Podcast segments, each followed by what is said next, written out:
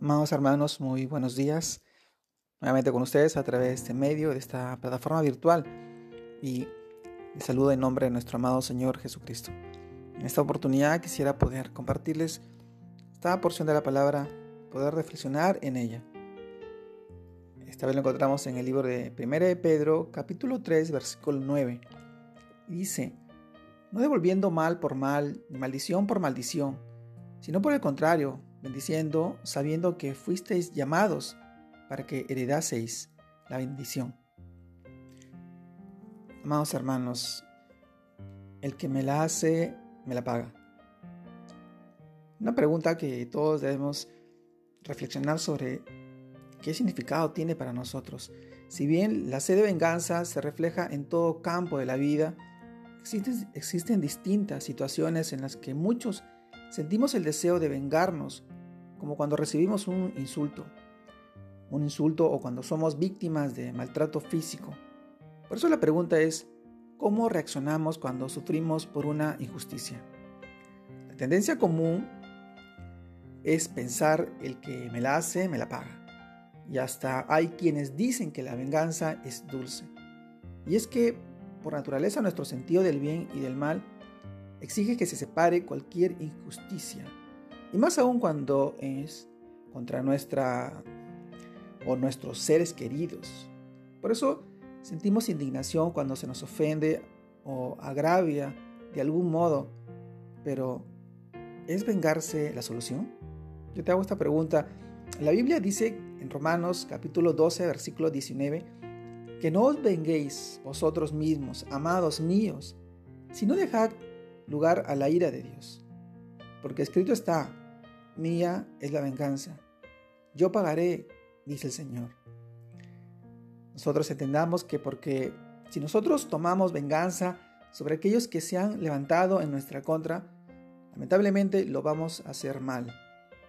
Porque sencillamente no somos justos y no vamos a actuar con justicia.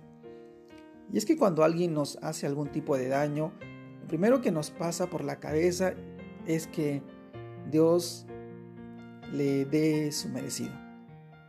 La palabra muy conocida. Seguramente nadie piensa que Dios le bendiga o que le dé de la casa de sus sueños o un moderno automóvil o le sea un bien, porque no está en nuestra naturaleza humana.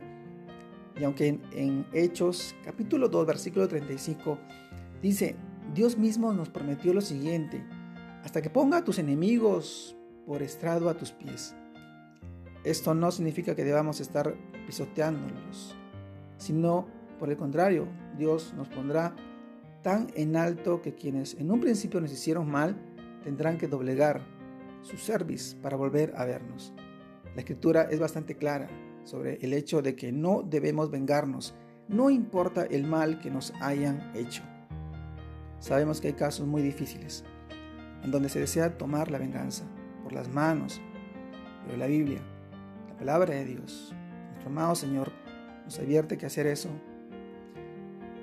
nos advierte de no hacer eso, porque también nos convertiremos en transgresores.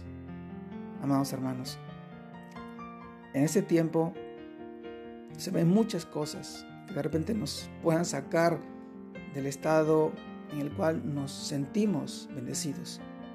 Dios quiere lo mejor para ti, pero también quiere que tú muestres ese amor que Él nos enseñó. Nosotros, como seguidores de Él, tenemos que reflejar su luz, su amor, esa entrega, esa incondicional de amar a las personas aún nos hagan daño, aún así nos hagan mal. La palabra dice, guarda tu corazón, porque de ella manda la vida, y la vida, y tu vida, y la de cuidar también de ti. Guarda tu corazón, no permitas que la maldad, el engaño te saque de la luz en la cual tú brillas para bendición.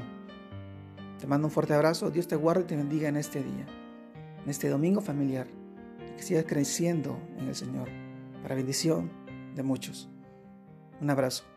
Bendiciones a todos.